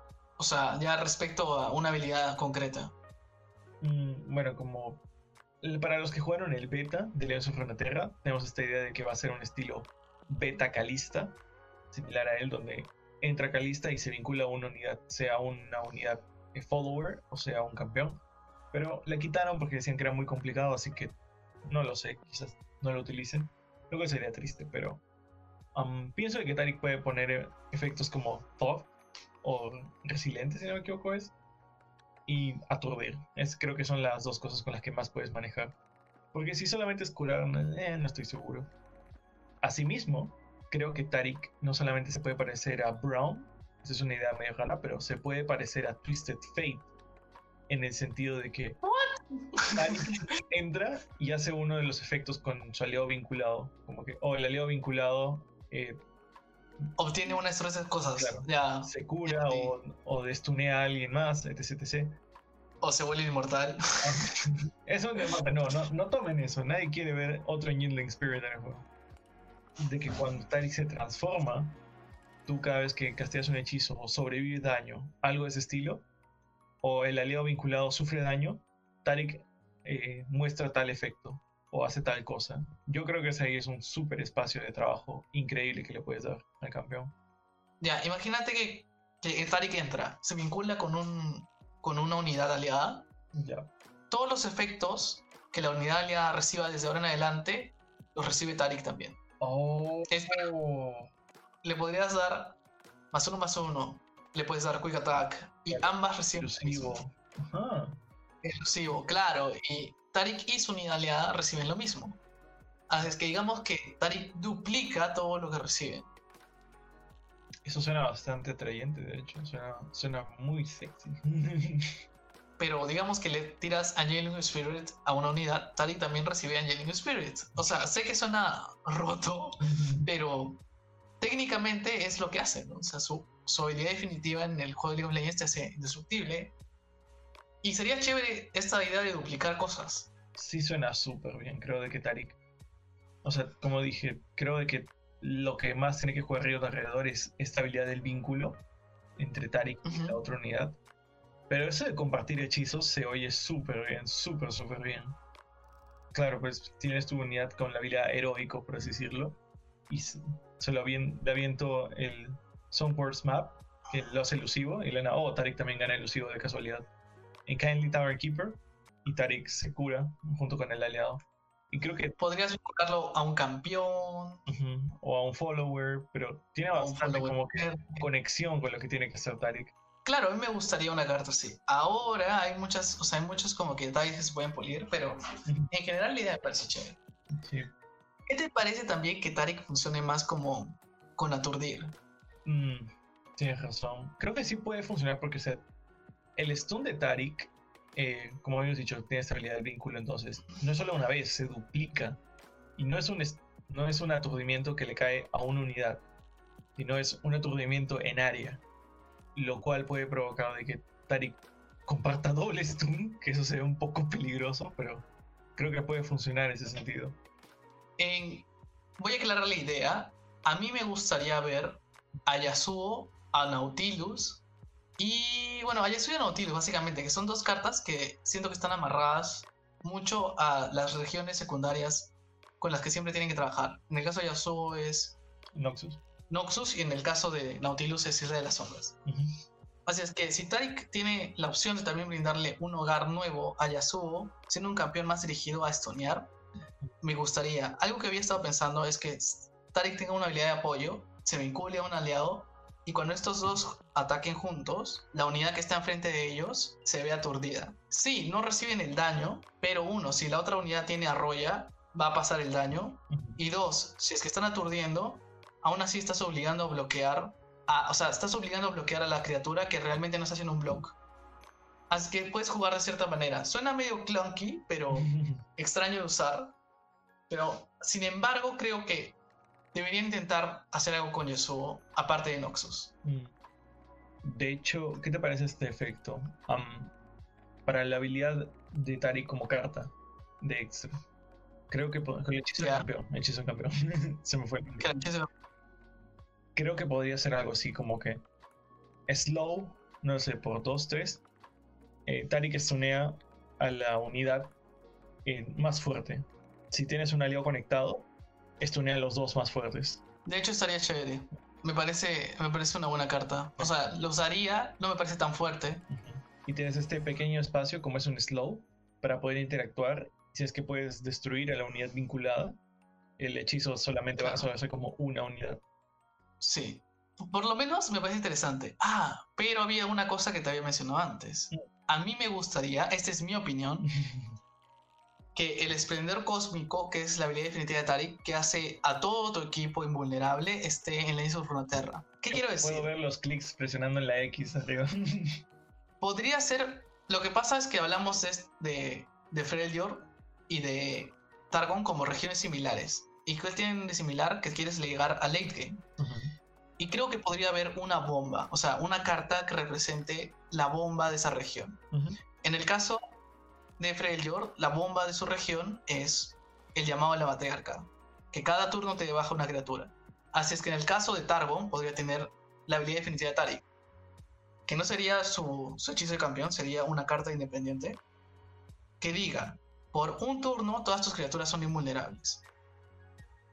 Y que no sea automáticamente en ese turno, sino que sea un hechizo lento o rápido si quieren. O inclusive puede ser burst que diga, el siguiente turno, tus criaturas, ese turno, o, sea, ronda, son invulnerables. Hmm. Así es que tu oponente tiene una ronda y quizás el comienzo de la siguiente para o sea, plantearse una estrategia para lidiar con esa invulnerabilidad, ¿no? O sea, esa inmortalidad que tienen tus criaturas momentáneamente. Claro. Cuando dijiste burst, como que la dudé un, un segundito, pero recordé que sí, pues como tú mencionas, es para el siguiente, la siguiente ronda, no es esta misma. Y claro. Todos los que hemos vivido en la Spirit con la, con la de Boo, todos sabíamos lo horrible que era, porque o sea, guardar 8 de mana no es tan complicado, porque es burst. Entonces, tú puedes hacerlo en el momento que se te dé la gana y no te vas a ver afectado, pero tirarlo como fast speed, como está ahora, es muy... Dolía. Sí, porque o sea, ahora tienes que pensar correctamente como que, ok, ¿cuál es mi mejor ventana para poder hacer esto sin que salga mal? O que salga lo menos mal posible, por así decirlo. Sí, y aparte estás gastando 8 de maná por algo que quizás no funciona. Claro, en, en, cambio si está que hace un burst y ya como tú lo mencionas, es una bomba, o sea, esto va a llegar más tarde de lo normal. Así que pongámosle 12 de mana también, similar a Worth Mother's Call. Claro. Entonces, si va a ser 12 y tienes que esperar tanto tiempo, que este burst creo que no está tan mal, porque son 12, o sea, e, es muy complicado de que tú no tengas este super espacio para poder manejarlo, porque si en todo caso, si el oponente quiere mantener sus unidades en la mesa, digamos, tendrá 3, 3 4 unidades y tiene este hechizo, tú dices, ok, voy a dejar que se resuelva, Y como yo tengo el token de ataque, te voy a pegar hacia el, hasta la muerte durante toda esta ronda, porque si tú quieres el bloquear, vas a perder tus unidades que van a ser invulnerables el turno que viene, así que tú perdiste y yo salí ganando. O viceversa, si el oponente tiene su token de ataque, él no te puede atacar, así que tienes una ronda para poder hacer lo que se te dé la gana, porque estás seguro de que él no puede provocarte daño, porque va a perder las unidades que iban a ser inmortales, o sea, es win-win, de cierta forma. Realmente le estás diciendo ya, el siguiente turno quizás gane, quizás no gane, o quizás tú no ganes porque tengo la ventaja, ¿no? Puede ser bueno contra Anibias, o sea, tiene, el otro tiene mil Anibias, tú vuelves invulnerable un turno a tus cartas y ya tienes un turno para trabajar, por lo menos. Claro. Porque pueden bloquear y puedes atacar y ya ves. Me parece una carta, por lo menos, no tan descabellada. Esa es mi opinión. Bueno, pasemos de campeón, porque llevamos una hora y media. y... Siete minutos se ha comido Tarik solito. Y siete sí, Tarik se comió mucho, mucho tiempo. Así es que hablemos de un campeón simple. Ya, vamos a hablar de Soraka. Vamos a hablar rápido de Soraka. Soraka, lo voy a resumir. De gente. Todo lo, todo lo cubre Legends. Lo que hace es, su, primera, su pasiva es salvación. Cuando un aliado tiene poca vida, Soraka la pica hacia él. Nada más. Invocación estelar. Tira una estrella del cielo, hace daño en área, no mucho, y lo que hace es curar a Soraka, si es que ha hecho daño. Ahora, de ahí tiene inyección astral. Le cura un, a un aliado y se baja un poco de vida a ella. De ahí tiene Equinoccio, que esa es la habilidad más interesante de Soraka, que quizás espero que la puedan poner en carta, que es silencia a todos los campeones en un área. Y por último, su habilidad definitiva es Plegaria, que cura a todo el equipo. Súper simple. Básicamente es curar, curar, correr cuando estás con poca vida y una habilidad de silencio. ¿Qué piensas? Aparte de curar. Es que ah, en, ok, ustedes no lo pueden ver, pero en las notas que hemos hecho antes de comenzar a, grabar, cuando he puesto Soraka, me pregunté, ¿qué voy a escribir al respecto? Porque soy, digo, como que, oh, tiene cambio de posiciones, disparos místicos como Lux, stuns. Con Soraka, ¿qué puse? Y solamente se me ocurrió poner curación, sanar maná, campeón aburrido, y ahí me quedé con sin ideas, porque realmente, ¿qué, qué cosa creativa te provoca este campeón? Tenemos, como tú mencionas, la pasiva, que es correr más rápido. Ok, eso no lo pueden replicar. La primera habilidad, que es la estrellita, hace un daño en área y se cura ella sola. Mm, no. La segunda, que ella pierde vida y sana a alguien más. Ok, es un Kenley Tower Keeper, más grande supongo, y plegaria, sana a todo el equipo. O sea, es, es aburrido. ¿Qué, ¿Qué, espacio creativo tienes acá? La tercera habilidad creo que es lo único que resalta, como tú mencionas. Bueno, pero yo estoy un poquito en contra de que Soraka, que solo cubre, sea aburrido. Bueno, sí, ya, técnicamente es aburrido. Podría tener de nuevo una habilidad similar, que sea quizás no curar directamente a tus criaturas o tu nexo, sino hacerlas más grandes a las criaturas en el deck. ¿Podría funcionar algo así? No sé. O sea, porque el final te está dando vida, le estás dando más vida a criaturas oh, en tu deck. Como el Omen Hawk.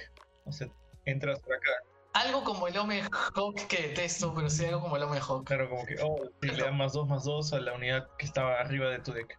Exacto. Eso suena mínimamente más interesante. Claro, obviamente, o sea, no sé cómo lo hará, no, no estoy muy seguro cómo triggería la habilidad sin que sea al final de cada ronda, porque harías ah. prácticamente todo tu deck se vuelve fuerte. Sería muy fuerte. Teniendo en cuenta de que Soraka cuando cura con una de sus habilidades se quita de vida ella misma, podría ser también que ella sacrifique stats para darle stats a otra unidad. Mm, ok, eso suena mucho más, más interesante de lo que yo estaba esperando. O sea, imagínate que Soraka tiene, no sé, regeneración, digamos, y es una 2-6, baja por 5.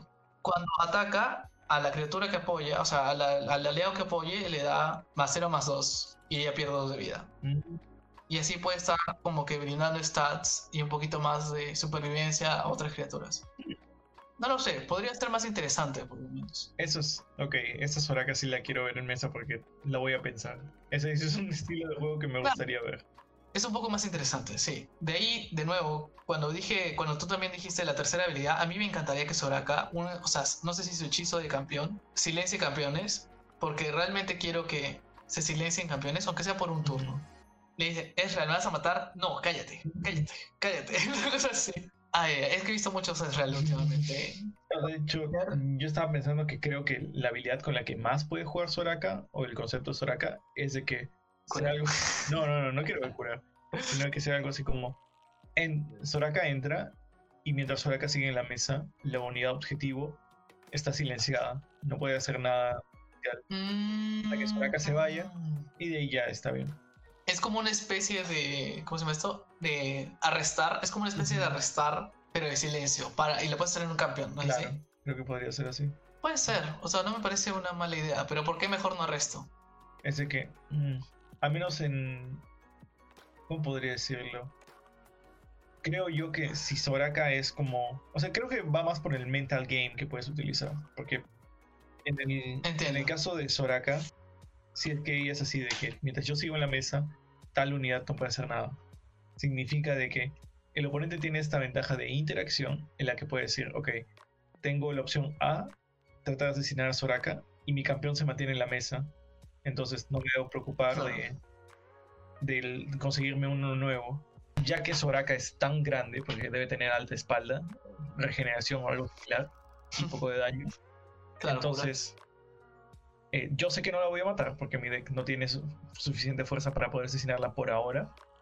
Así que voy a utilizar a mi campeón que está silenciado y como no puede hacer nada, mejor lo utilizo para que me bloquee por ahora. Creo que puede jugarse de esa manera, como que... No sé, siento que da mucho más espacio. Además de que el capturar va a ser de que el oponente diga, oh, ok, tengo mi segundo Ezreal en la mano, así que ya, pues te llevaste el primero o acaba el segundo. Oh, oh, no había puesto a pensar en eso. Esa es una buena. Es un buen Creo que por ahí como puede utilizar Riot para poder jugar alrededor de Soraka. Pero no haber un campeón de cura. Nadie quiere ver un campeón que solamente diga, oh, inicio de turno, te sano 2 del Nexo. Uno, porque ese va a ser el, la maldición definitiva del deck agro.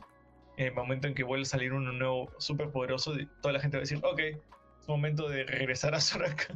Pero si como que escarbamos un poquito en el concepto del campeón, creo que puede salir algo bonito para cuando eh, Riot quiera presentar el spoiler por primera vez. Obvio, de hecho suena chévere. Pero bueno, dejemos de hablar de la ambulancia entonces. Hablemos de Dios. Voy a hablar de mi campeón favorito en League of Legends, Aurelion Sol. Sé que soy la minoría en este sentido, pero no me importa. Aurelion Sol, o sea, como concepto es difícil de encasillar, porque a diferencia de todos los anteriores, digamos que son mortales, Aurelion Sol es el único que se puede tildar de inmortal. Es una criatura astral que crea estrellas. ¿Cómo planteas eso en carta? Eso es lo que vamos a intentar resolver ahorita. Su primera habilidad se llama el centro del universo. ¿Qué hace su pasiva? Su pasiva hace que constantemente alrededor de Aurelion Sol estén circulando estrellas o, com- o cometas, como, como que ustedes quieran verlo. Están constantemente circulando tres estrellas y esas estrellas hacen daño al impactar con una unidad enemiga. De ahí, su siguiente habilidad se llama Nova Estelar. Crea una estrella que se va haciendo cada vez más grande mientras más distancia recorre y cuando la estrella explota hace daño, aturde a todos los oponentes con relación a la distancia que, que recorrió. Mientras más distancia recorre, más, claro, más tiempo están aturdidos los oponentes. De ahí están expansión estelar, que básicamente las tres estrellitas que están alrededor tuyo hace que se expandan, se alejan de él, hace que su órbita sea más grande y que tengan más velocidad. Cometa de leyenda, que básicamente vuela alrededor del mapa. Se vuelve una especie de cometa y empieza a volar una larga distancia. No creo que utilicen esa habilidad, pero igual la mencionamos. A menos que sea como un tutor, podría ser un tutor. Y ahí está la habilidad definitiva que es voz luminosa, que simplemente es un jameja de la boca que tiene. Y ya, ese es para nosotros Aurelio Sol, Diosito. Ya, así es que, ¿cómo harías a Diosito? Vamos a ponernos un poquito en contexto. Esto no tiene nada que ver con el episodio de hoy, pero Anivia, dentro del lore, es una entidad divina, como la diosa del invierno, que trae las ventiscas y todas esas cosas. Y obviamente es un fénix. Um, y ustedes ya saben cuán fuerte es Anivia cuando llega al turno 10 y tienes el efecto de Enlightenment. Claro. Si Anivia trae nubes con, con granizo y nieve, y ella es la diosa de las tormentas. ¿Cómo rayos haces equiparable a un sujeto que hace estrellas con los dedos? Ese es ese problema, porque no puedes decir como que, oh, esta unidad es una... Creo que un, diseño muy aburrido sería que Riot diga, oh, ok, ah, Aurelion Sol baja por 10, infinito de infinito, o algo así. Creo que ese sería el diseño más aburrido que podrías darle, sino que tratas Podría ser Exodia. Sí, pues podría ser como que tienes la cabeza de Aurelio, la corona de Aurelio, el brazo de Aurelio, la pierna de Aurelio. Aurelion Sol, o sea, para poder hacer lo que se sienta como un dios, un, un verdadero dios, lo más probable es que tenga un efecto similar a, a Maokai. O un estilo Karma en el que sientes de que Mm, es demasiado para ti. Karma, por ejemplo, te da ese efecto donde empieza a clonar hechizos una y otra vez y dices como, no sé qué puedo hacer contra esta persona, quien parece que tiene una mano infinita. En el caso de Maokai, te da el efecto de que no sé qué voy a hacer, tengo cuatro turnos y no me quedan campeones en el deck. Entonces, tus posibilidades son súper limitadas. Claro. Creo que Aurelion, en su forma base tal vez no, pero en su forma mejorada tiene que tener un efecto similar donde te haga sentir que se acabó, que, que, o sea, tienes a Dios enfrente de tu cara y tus posibilidades son de un en 100 o algo así. De hecho, eso, es, eso también es la idea que tenía, ¿no? Tiene que tener un, un, una transformación o por lo menos una habilidad final súper fuerte que justifique todo el misticismo que hay detrás de un aspecto ancestral que hace estrellas. Quizás uh -huh. Aurelion Sol podría ser un artefacto inmóvil. ¿A qué me refiero? A que su primera versión volteada esté pegado a esta leyenda de que los argonianos le dieron una corona uh -huh. con la cual lo controlan. Así es que Aurelion Sol primero es la corona, que no hace nada realmente, simplemente está ahí la corona. Bueno, se hace, digamos, no sé, crea una criatura, tipo el Monkey Idol, que crea siempre una criatura. Claro, inicio de turno pongo una estrella. Claro, inicio de turno pongo una estrella que es una unidad 1-1 que cuando muere hace uno, uno daño al Nexo. Ponte. O sea, similar a los, a los monos. Cuando he visto, no sé, a tres estrellas nomás. ¿ya? Cuando he visto a seis estrellas morir, evoluciono en Mega Aurelion Sol y, y hago la habilidad. Ya, dejo, dejo tu Nexo en 3 y creo tres estrellas. Ponte. Puede ser, o sea, no estoy diciendo que, que sea una excelente idea, solo estoy diciendo que podría ser algo así, ¿no? Para que cuando bajes a Aurelion Sol, una entidad cósmica en mesa, sin evolucionar, que no te va a destruir apenas entre, ¿me entiendes? Porque es lo mismo que Nautilus. Nautilus es un titán enorme. Pero no te lastima los primeros, la primera fase, te destruye cuando está en la segunda. Claro, en la primera está en el mar, la vida es más sabrosa y como que está chileando. Y recién en la segunda está como que molesto, así que podría ser algo así. Creo que sí, creo que es un, una buena idea como para poder hacerlo sentir de esa forma. Y especialmente es, como tú lo mencionas, la segunda forma de Aurelio es la más importante, donde él tiene que ser, este, se acabó amigo, tienes una pequeña ventana, pero después de eso yo gané. Es así como debería sentirse Aurelio en Sol. De hecho, otra cosa que se me podría pensar es que, si es que va a ser, voy a comerlo entre comillas, la próxima Nibia, podría ser como la próxima Nibia de Stones, o sea, de aturdimientos. Okay. Arrow de Ashe, pero con aturdimientos, digamos. Oh, que estunea la unidad objetivo bueno, y todas las que están chiquititas. Claro, y todas las que están chiquititas. Así es que ahí utilizas una de sus habilidades, que es esto que es la supernova que aturde a, a un grupo de gente, dependiendo del tamaño que es. Puedes aturdir y podría de nuevo darle una casallazo, porque de verdad, quiero que Yasuo pueda salir de Noxus. Ven, lo he intentado todo, todo lo he intentado. Bueno, no, no todo, pero bastante y realmente Yasuo sin Noxus es Malo. bastante cuestionable. Sí. uh, para todos aquellos quienes han eh, conseguido cartas de Modern Horizons, que fue una sección que Mike sacó hace ya casi un año, creo que ha pasado. Habían claro. estos dos sujetos, quienes al inicio de la historia eran el equivalente a dioses por encima de toda la creación. Claro. Entonces, uno de ellos es Yawgmoth. Y Yawgmoth, según dice la historia, era un sujeto que se mezcló con un plano. O sea, este personaje era un planeta completo y controlaba todo a su alrededor. Entonces, obviamente no había manera de ganarle, básicamente, a no ser que sea destruyendo un planeta completo. ¿Cómo lo transformaron en carta? Porque yo también estaba imaginando que, ah, sí, va a ser una criatura enorme, baja por 8 de mana, que hace infinidad de cosas peligrosas y va a estar completamente roto, no voy a querer jugar contra él. Pero no, lo hicieron algo similar a lo que estamos haciendo ahora, donde no utilizas el concepto exacto de la carta, sino más bien tomas un punto de la historia de la carta y dices, ok, vamos a utilizarlo desde aquí para que se sienta razonable. Y en este caso era de que Yawgmoth lo toman cuando él era un humano normal y está descubriendo estas habilidades nuevas que él tiene sobre él. El, lo pirexiano, que es como que mutar en, en metal. Creo de que si Aurelion Sol funciona de una manera similar, como tú mencionas, de la corona Aurelion Sol y se vuelve una especie de entidad que está en tu mesa, hasta que cumplas una condición y de ahí se transforma en la unidad de verdad. Creo que eso tiene bastante sentido y se siente muy ok para el juego, sin tener que romper la idea de que es un dios creador de estrellas y por ende tiene que ser una infinito de infinito. O puedes hacer lo que hicieron con el otro sujeto, como había dicho en Modern Horizons, que es Ursa. Ursa literalmente agarró una vara y una especie de tazoncito que se llama el Silax y destruyó un planeta completo él solo y se volvió Dios. O sea, transformarse de humano a Placewalker, que es despertar esta chispa superpoderosa, destruyó un planeta. Así que no había manera en la que Wizards of the Coast pudiera transformar esta entidad que tiene ese poder devastador en papel. Así que tuvieron que esperar muchísimos años para transformarlo en algo ok, que fue cuando dijeron, ok, este es Ursa, pero cuando aún no era Diosito. Cuando no era tan Estaba bien fuerte, pero no, no chancaba planetas con sus dedos. Así que, como que vamos a ponerlo aquí y ustedes felices.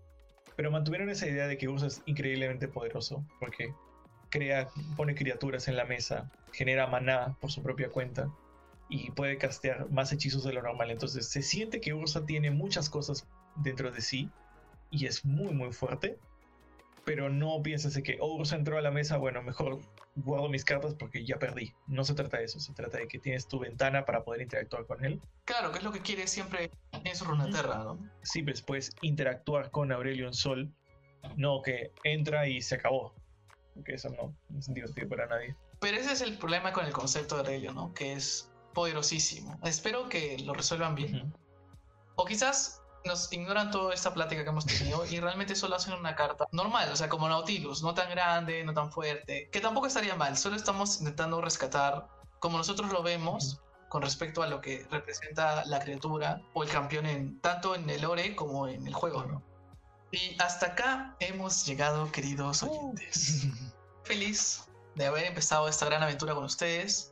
Espero que nos sigan escuchando y no se olviden de siempre estar atentos a YouTube, Spotify, Twitter, Anchor, Twitter también, donde vamos a estar mencionando cuáles van a ser los siguientes proyectos. Y el siguiente proyecto que tenemos realmente es reaccionar a todas las cartas que van a salir. Y esperemos que nos puedan acompañar en todo este proceso. Chevy, ¿quieres decir algo antes de despedirnos? solamente dos cositas. Uno, como pudieron ver hoy día, Uli tuvo su ventana para poder hablar de, de un poquito de Aurelion Sol. Yo voy a tener mi momento feliz cuando me digan de que Víctor ha salido. Y yo no sé si es que ustedes lo van a entender, pero yo no sé cómo voy a poder aguantar el tiempo para poder abrir Anchor y decir, ok, vamos a esperar a que llegue Uli. No, yo voy a estar con las manos sudando para darle clic al video de Víctor, porque ahora ese cambio, necesito tenerlo ya. Así que espero que nos sigan acompañando en esta gran aventura. Así es que muchas gracias por acompañarnos en este podcast. Tatips y Julio, canta conmigo.